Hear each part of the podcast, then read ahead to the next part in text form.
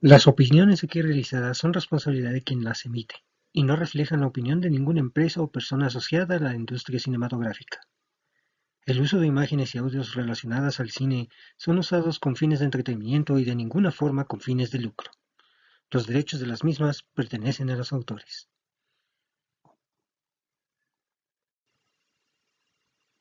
Hola, ¿qué tal amigos? ¿Cómo están? Les habla Kike Cinéfilo. En esta experiencia nueva de un podcast vamos a hablar de cine, de todo lo que conlleva hacer una película, de todo lo que es el universo cinematográfico, eh, de todo el mundo, por supuesto.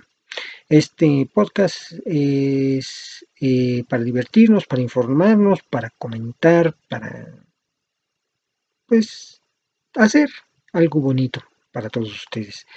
En este podcast hablaremos, por supuesto, de artistas, de actores, de productores, de directores, de incluso quien hace la música, los dramaturgistas, todo lo importante que representa ser el cine. Eh, obviamente trataremos en su momento de hablar con personalidades de este magnífico universo y por supuesto pues también trataremos de que alguien nos patrocine, ¿verdad? Pero mientras tanto esto es nada más para divertirnos. Eh, obviamente podemos estar o no de acuerdo, pero si vamos a manifestar una idea de acuerdo o en desacuerdo, que sea con todo respeto. Obviamente daré mis redes sociales al final del podcast para que eh, puedan opinar y darme pues ideas de qué platicar vamos a tomarlas en cuenta todas, mientras vamos a ir eh, viendo temas que por supuesto el, el cine nos da para mucho. Podemos hacer mil podcasts y no podríamos terminar de hablar de temas del cine. Entonces vamos a iniciar con nuestra experiencia, vamos a ver nuestra intro y a continuación vamos a hablar del por qué me interesa el cine. Regresamos.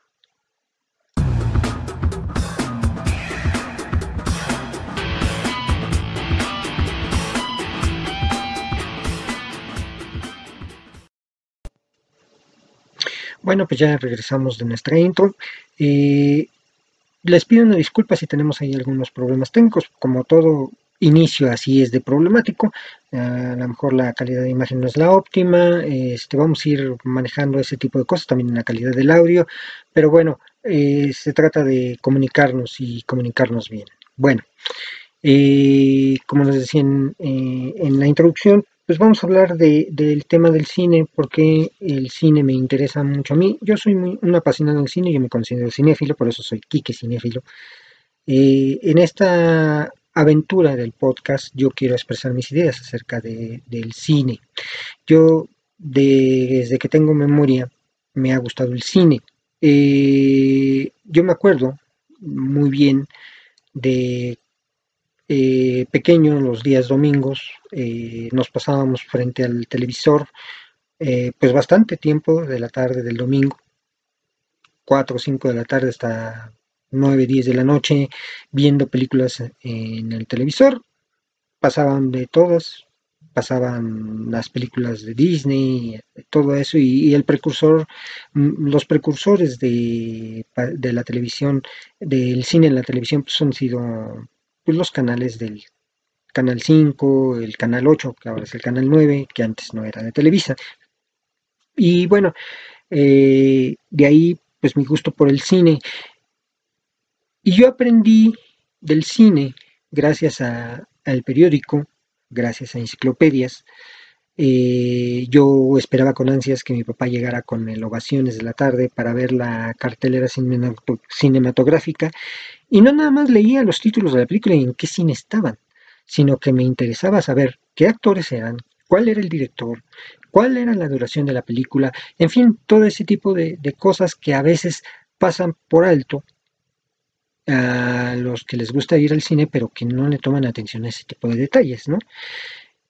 El cine, como bien les mencioné, es un sinfín de cosas, es un es una amalgama de personas, de procesos que pues definitivamente el cine pues ha sido eh, eh, uno de los precursores, de hecho, en donde pues la tecnología, la tecnología va de la mano con el cine. Eh, hoy día, pues ya, este, antes, pues se acordarán que le decían el celuloide, porque se utilizaba una especie de químico llamado celuloide, eh, basado en, el papel eh, fotográfico y que se transmitía a través de cámaras que reproducían estos mismos a través de 24 fotogramas por segundo. Y por eso es que muchos, pues, eh, dicen que el cine es de 24, no, es 24 fotogramas, pero hoy día, eh, gracias a la tecnología, por ejemplo, con el HDR en los cines se llega a tener hasta 70 fotogramas por segundo, que le da una nitidez increíble al cine. Igual ustedes ya han podido disfrutar de ese tipo de calidad cinematográfica en sus pantallas habilitadas con HDR10, Dolby Vision, todo eso que hoy día eh, tienen las pantallas, ¿no? Y bueno, sí, el cine, el cine desde hace muchos años ha sido la fascinación de millones. La, el cine pues ha sido algo que ha divertido a generaciones, también ha sido parte de las propagandas políticas, sobre todo, por ejemplo, en las primeras dos guerras mundiales, eh, en las dictaduras que ha habido alrededor del mundo y también en, pues, en la democracia que ha existido a nivel internacional. Eh, ¿Quiénes son los principales eh, productores del cine en el mundo? Por supuesto, está el número uno que es Estados Unidos, representados por Hollywood, y el segundo en, este momento es la India, con el Bollywood, como le han llamado a, las producciones eh, hindúes. Eh, obviamente en todo el mundo hay producciones, eh, muchas de ellas pues este, se generan a cuentagotas, pero sí, sí generan algunos países cine, hay algunos que no pero eh, principalmente, y me atrevo a decir que el 80% de la producción cinematográfica se encuentra en los Estados Unidos. Eh, ¿Y por qué en los Estados Unidos? Bueno, sabemos que los Estados Unidos, al ser el primer país eh, o el líder económico mundial, bueno, hoy día en China, déjenme decirle que las películas chinas que se están produciendo últimamente son de una calidad brutal, de una calidad excepcional, si, no es por decirlo así. Digo, conservando ciertos aspectos que ya iremos platicando en su momento de cuando hablemos del cine chino, pero en efecto el cine pues mayormente está producido en los Estados Unidos. Y obviamente el cine eh, no nada más es el proyectar una historia a través del video o a través de la a través de contar eh, historias animadas que sin ser eh, pues sin ser em, o caer en, las este, en las comparaciones, eh, yo creo que el cine pensado en su momento para el divertimento se ha convertido en una herramienta mucho más allá de lo que se pensó en aquellos momentos de 1894 con los hermanos Lumière. Eh, y hoy día, por ejemplo, el cine eh, eh, o la tecnología que se ha producido gracias al cine ha sido aprovechada para los viajes espaciales, para hacer documentales y gracias a ello podemos conocer hasta los más recónditos lugares del planeta, ya sean los océanos, ya sean las selvas, ya sea en muchos lugares, ¿no? Y regresando un poquito al tema de por qué a mí, a mí me interesa el cine, yo, yo agarré el gusto, como les decía, yo tenía eh, eh, esa expectativa de que mi papá llegara con el ovaciones de la tarde, yo ver la eh, pues la cartelera, no todas las películas las podía ver. Eh, en, digamos que en esas épocas de 1970 pues era un poco prohibitivo el estar yendo al cine a cada rato. Había muchas, muchas cadenas de cine, pero realmente tampoco. Era probable que por mi edad este, se me llevara a ver alguna película, no sé, ¿no? Mi primer película en el cine, muy, no me acuerdo cuál haya sido, seguramente fue una película de animación. Mm, no la recuerdo, pero de la primer película que yo me acuerdo haber ido al cine que me encantó y de las cuales eh, hoy día es difícil eh, verla, a excepción de que ahora pues ya tenemos plataformas digitales en donde ya está. Me acuerdo muy bien de la producción de Disney llamada eh, The Black Hole o El Abismo Negro, que fue una de las primeras películas de ciencia ficción que vi y aparte que me encantó. Mm, una película que, que realmente me atrapó y bueno, obviamente yo me acuerdo de haberla visto en el cine Polanco, que hoy día es un teatro, y que, este, bueno, pues, eh, en aquellos años los cines eran, incluso tenían hasta tercer piso, te cobraban de acuerdo al nivel que, que entrases a ver la película, y eran unas pantallas magnificentes. Vamos a ir hablando de todo eso también en, en podcasts posteriores. Eh, pero bueno, yo disfrutaba mucho la, las idas al cine y desde entonces, eh, bueno, como les digo, pues obviamente eh, al estar dependiendo de mis padres para ir al cine, pues bueno, trataba de juntar por ahí para irme una escapada o me le pegaba a los tíos o cosas del estilo para que yo pudiera ir al cine. Ha habido muchas películas que yo he visto en el cine, que me han gustado, que me han aburrido, que me he salido. En fin, han sido muchas las películas, las que he visto. No las puedo contar porque ni yo mismo puedo saber cuántas, pero si yo logro ver, por ejemplo, en algún canal, ah, esa película yo la vi y pasa esto y pasa el otro y gracias a la memoria que tengo he podido disfrutar. Ahora, yo no nada más disfruto de ir al cine a ver una película, porque no nada más es ir a verla, es irla a escuchar, es irla a ver, a entender, a ver los encuadres, a ver, ah, se equivocó, la continuidad, mucho, hoy día de todo el mundo, ay, es que de esta escena tenía un suéter y luego ahora en la misma escena ya te cae otro y cosas de ese estilo que ocurren, por supuesto que ocurren, y este, pero hoy día es más fácil que la gente lo capte por la calidad de las, de las producciones, ¿no? Eh, el cine es muy vasto. A mí me encantan mucho pues, las películas comerciales, las películas de superhéroes, las películas de, de niños. yo soy fanático de las películas de animación. Este, también me gustan mucho las películas de acción, que ya también hablaremos de, su, de, ese, de esa etapa. Ciertos personajes, ciertos actores, eh, fanáticos, por ejemplo, de James Bond. Yo, me encantan las películas de James Bond.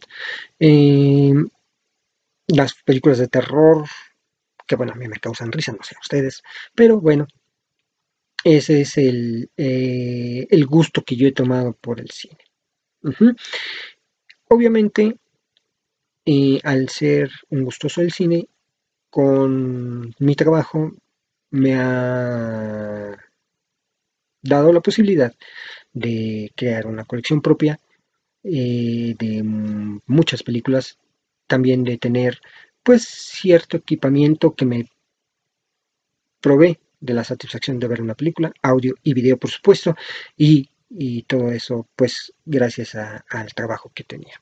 Y por supuesto, esto me lleva a que pueda yo, como les digo, disfrutar de la experiencia. No es igual, eso tenganlo por seguro, no es igual ver una película en el cine que verla en la casa. Es, definitiva, tienes que disfrutar de una película yendo al cine. Y no estoy haciendo comercial para nadie, no. O sea, tú puedes elegir entre una cadena y otra para que puedas disfrutar de una película. Pero como les digo, la película es una experiencia 360. Tú tienes que ver la película no solo la historia, la visualización del director, cómo la filmó, qué tipo de, de técnica al momento de filmar usó el camarógrafo, el tipo de cámara que usó el camarógrafo. Eh, vaya, infinidad de cosas. Y déjenme decirle algo, eh, eh, hacerles un comentario. México, como país, ha sido precursor de muchos inventos para el cine. Desgraciadamente, al no contar nosotros con, pues, con alguien que patrocine el cine como lo hacen en los Estados Unidos, pues esa tecnología se ha tenido que llevar allá para que se produzca y para que se haga. Tal como sucedió, por ejemplo, y ya me estoy desviando con esto un poquito del tema, de eh, la invención de la televisión de color, que fue de un mexicano, de Eduardo González Camarena, y gracias a él tenemos la televisión a color, ¿no? Pero, regresándome al cine, México también ha dado muchos aspectos tecnológicos para la producción del cine. Les decía yo acerca de, pues, de que en los años 1894 los hermanos Lumière rodaron su primer corto, La salida de la fábrica, en Lyon, France. Em, desde 1894, o sea, estamos hablando que el cine ya tiene 120 años y de esos 120 años eh, se han producido a, la fecha millones de películas en todo el mundo. Ya son millones. Pero, pues el cine, eh, como les digo, ha, sido parte esencial de mi vida, de mi formación también, gracias al cine, eh, gracias a que a mí, no, por ejemplo, no me gusta ver las películas dobladas y con todo el respeto que me merecen los, los que trabajan en la industria del doblaje, este, pues yo creo que el, que el cine se debe disfrutar tal cual fue producido, en el idioma en que sea. Eh, yo, he, yo he visto cine ruso, he visto cine chino, he visto cine japonés, he visto cine francés, cine italiano, este, cine hindú, cine británico y bueno, pues obviamente disfrutas la originalidad de, la producción, ¿no? Eh, entiendo yo que por cuestiones que a veces eh, culturalmente hablando eh, tenemos que considerar también se doblajan y, y, y, déjenme decirles que yo también he visto películas dobladas, sí las he visto, prefiero el original, pero también hay veces que el doblaje supera al idioma original. También es cuestión de perspectiva, ¿no? No todos los lugares son buenos, definitivamente, ¿no? Este, y iremos hablando también de ese tipo de cosas. Directores, directores que han, que me han a mí este, marcado de cierta forma, Stanley Kubrick, eh, Kubrick, perdón, eh, Steven Spielberg, George Lucas, este, en fin, son, infinidad de directores, eh, Quentin Tarantino, que a pesar de que sus películas tienen mucha violencia, es un director asazo, ¿no? Director asazo. Este, actores, actores que, por supuesto, eh, por ejemplo, del, para mí Clark Gable, Omar Sharif, eh, uno de mis ídolos, Robert Redford, Paul Newman, en fin, infinidad de actores que me han marcado, ¿no? Em, producciones, incluso musicales, Para mí, por ejemplo, una producción, la mejor producción musical en el cine para mí ha sido, por ejemplo, Jesucristo Superestrella de 1977. En fin, bueno, como les digo, el, cine, el cine nos da para mucho, mucho, mucho, mucho más. Eh, vamos a ir viendo este tipo de cosas, obviamente. Mm, vamos a hablar de, todos esos puntos finos, ¿no? Eh, de que crean el cine sonido, o de pasar a ser un cine mudo, después a una orquesta en el cine, luego hacer el cine sonoro, con calidad de audio que apenas se entendía, pero ya se estaba avanzando, después el stereoscope, ¿no? Como le llamaban, el, RC, eh, el sistema de sonido RCA que duró muchísimos años hasta que empezó aquella empresa Dolby a manejar el sonido en el cine, después vino DTS, en fin, hoy día el sistema más amplio para el cine es el Dolby Atmos que tiene 11.3 canales, que es una brutalidad de sonido que hace que te inmerses definitivamente en una película. Híjole, como les digo, es una, experiencia bárbara, ¿no? Para vivir el cine. Por eso les digo que el cine no nada más es ver lo que sucede en una pantalla, sino ver toda la expresión, lo que quiso decirnos el director con su película, el actor con su actuación, el maquillista con la forma en que, por ejemplo, eh, hace poco me tocó ver la película de, eh, se me fue el nombre, Dick Cheney, eh, que está basada en la presidencia, vicepresidente Dick Cheney, en donde el actor que hizo de Batman en la trilogía de Christopher Nolan, este, ay, se me fue su nombre, para que vean que esto es en vivo, ¿no? Eh, que no es una cosa eh, que, este, que, estemos inventando, ¿no? Por ejemplo, de este cuate que hizo Batman, ahí este, ay, Christian Bale, perdón, perdón por la Christian Bale, que por cierto ganó el Oscar por American Psycho. Este, en fin, todo eso, ¿no? Todo eso que...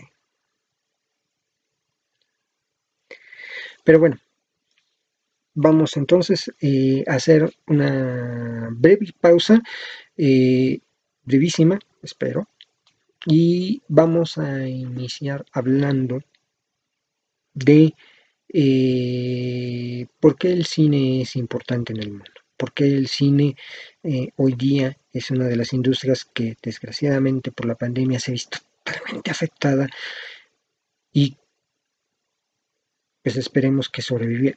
Ha sobrevivido dos guerras mundiales, que la pandemia no la pueda sobrevivir, yo espero que sí. Volvemos entonces a un, en un rato más. Seguimos. Bueno, pues seguimos aquí con el, con el primer capítulo de este podcast de Kike Cinéfilo, el podcast en donde hablaremos de cine. En el corte anterior decíamos que íbamos a comentar acerca de por qué el cine es importante en el mundo. Bueno, eh, hoy día la industria cinematográfica representa para, para el mundo entero eh, miles de trabajos, miles de dólares. Eh, y bueno, obviamente se ha visto afectada por la pandemia eh, este, la producción de muchos largometrajes. Hay muchas películas en este momento que están en producción que al principio del año 2020 tuvieron que detenerse por, por lo mismo de la pandemia, pero han retomado sus filmaciones y, pare, y parece ser que muchas de estas películas van a salir a flote.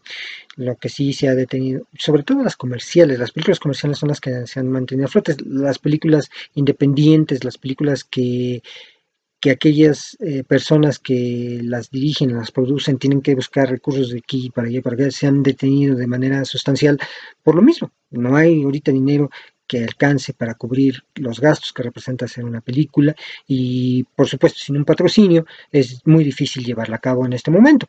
Vamos, es obvio porque la economía mundial está en un franco retroceso. Y es ahí donde viene eh, la importancia del,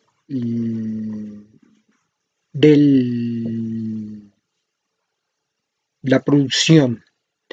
El, en la época de la Gran Depresión en 1939 en los Estados Unidos, la industria que fortaleció la economía en aquellos entonces fue la industria cinematográfica. La industria cinematográfica en, aquellos entonces eh, empezaba a tener grandes producciones eh, y bueno, pues eh, eso hizo que la industria la economía de los Estados Unidos empezara a como que a medio moverse. Este, también se venía ya la, Segunda Guerra Mundial, que también fortaleció la industria del cine. ¿Por qué? Porque bueno, muchas producciones, muchas películas se hacían en base a la propaganda eh, que se hacía para un lado del otro, ¿no? Ya sea para los aliados o para el eje. Este, la industria cinematográfica siempre fue importante en ese sentido, hablando políticamente. Y también, por ejemplo, cuando la Unión Soviética este, se fundó, pues también el cine tuvo mucha, mucha injerencia en propagar la idea eh, política de aquellos eh, ayeres. Y obviamente, pues el cine, el cine ha sido parte fundamental de todas las economías del mundo principalmente de la americana.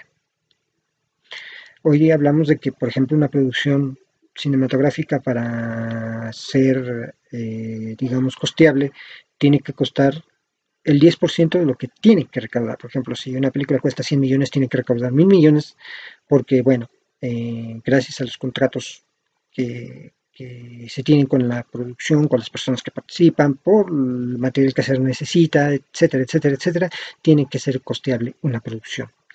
Eh, obviamente hay películas o productores o creadores que se atreven a,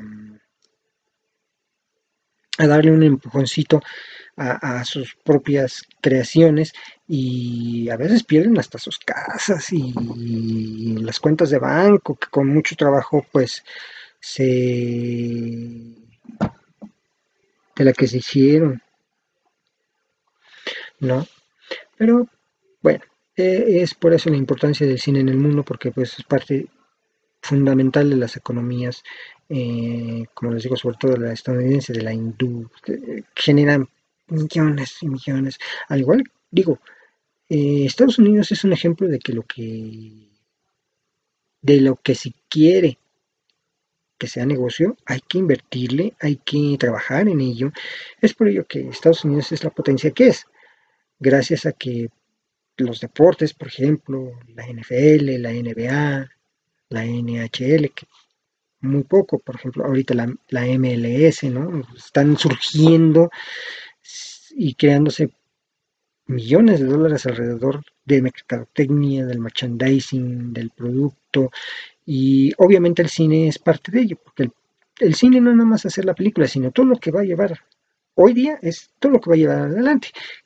Si va a vender una playera, un, juguete, una... cosas que van relacionadas a un, un videojuego, cosas que se tienen que considerar de todo un poco, ¿no? Y bueno, ahí está la, ahí está la, la cuestión del cine, cómo comer, como cine comercial.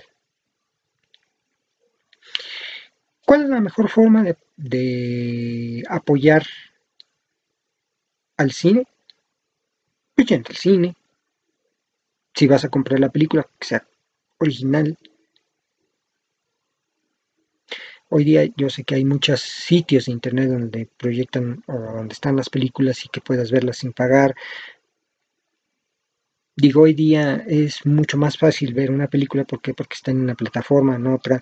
Ya hay, por lo menos en México, ahorita son cinco plataformas, seis, en donde puedes tú pagar. Yo sé que es carísimo pues, pagar por ejemplo, por las seis, a lo mejor hacemos 900 pesos mensuales, pero de esos 900 pesos mensuales puedes ver, no sé, 5 o 10 películas ¿no? Reduciendo el costo por 90 pesos por película cuando te cuesta un original, vamos a ser honestos, físicamente 300, 400 pesos, pues es, es un ahorro y te puedes ver muchas cosas más, ¿no? Pero siempre todo dentro de lo legal. El cine es depende de, que nosotros consumamos el producto tal cual en lo legal. Y bien, pues bueno, es eh, esta introducción acerca de nuestro podcast de cine. Espero que, que tengan buenos comentarios. Acepto todos los tipos de comentarios, repito, siempre con respeto. Y bueno, pues, eh, ¿qué vamos? Eh, ¿Cuál será el próximo tema? Vamos a iniciarlo en este podcast, unos minutitos, para ya entrar en detalle en el próximo. Vamos a hablar de las sagas, las sagas cinematográficas. ¿Qué es una saga? ¿Por qué se le llama saga hoy día? Antes no. Antes eran, ah, sí, la película 1, 2, 3, ¿no? Hoy se le llama saga. ¿Qué, ¿Cuál es la característica de una producción cinematográfica para llamarle saga? Eh, ¿De qué depende de que se le llame así? Y obviamente, eh, ¿cuáles son las sagas más representativas hasta el momento? Obviamente ya sabemos, se darán color de que vamos a hablar pues, ni más ni menos, por ejemplo, de Star Wars, es para mí por lo menos la saga más importante y la más exitosa a nivel internacional. Eh, podemos hablar de las sagas que han salido gracias a, los libros, eh, vamos a hablar de las sagas eh, de un personaje, en fin, hay muchas películas que, que pueden ser consideradas sagas, pero no lo son, entonces pues eh, vamos a hablar de ese, de ese tema de las sagas. Si tienen algún comentario, por supuesto, lo vamos a lo vamos a tener en cuenta. Eh, los invito a que me sigan en mi cuenta de Twitter, es arroba G de gato, A de Arturo, R de Ricardo, M de mamá, 730220, Garon 730220, eh, en Twitter. Eh, vamos eh, a crear la página Quique Cinéfilo. Búsquenla por favor en Facebook. Quique Cinéfilo. Vamos a crear la página para que ustedes ahí nos dejen un comentario. Ahí van a estar también los podcasts reunidos para que si quieren volverlos a ver. y por favor, ayúdenme a mejorar este este contenido. Ah, y hace ratito, antes del corte, había mencionado que el creador de la televisión a color era Eduardo González Camarena, perdón, error, es Guillermo González Camarena. Antes de que me tiren bola ahí los haters, es Guillermo González Camarena, no Eduardo González Camarena, también es un personaje eh, ilustre por ahí, pero no tiene nada que ver nada con el cine. Entonces, em, eh, los invito pues entonces a mi segundo podcast. Vamos a tratar de subirlos los días domingos eh, a YouTube. Eh, van a estar en, en Spotify. Vamos a subirlos a través de la de el creador de podcast Anchor y este vamos a también a tenerlos disponibles como les digo en la página de, Facebook en Quique Cinéfilo. Les agradezco mucho su atención por este día y espero contar con su audiencia eh, la próxima semana. Les repito el tema será las sagas cinematográficas. Vamos a preparar mejor el tema vamos a ir mejorando este podcast eh, conforme pase el tiempo y dependiendo mucho también del apoyo que ustedes nos brinden, eh, viendo sobre todo el contenido. Un saludo desde Cuautitlán Izcalli, Estado de México. Pásenla bien y sí, el cine se ve mejor en el cine. Un saludo.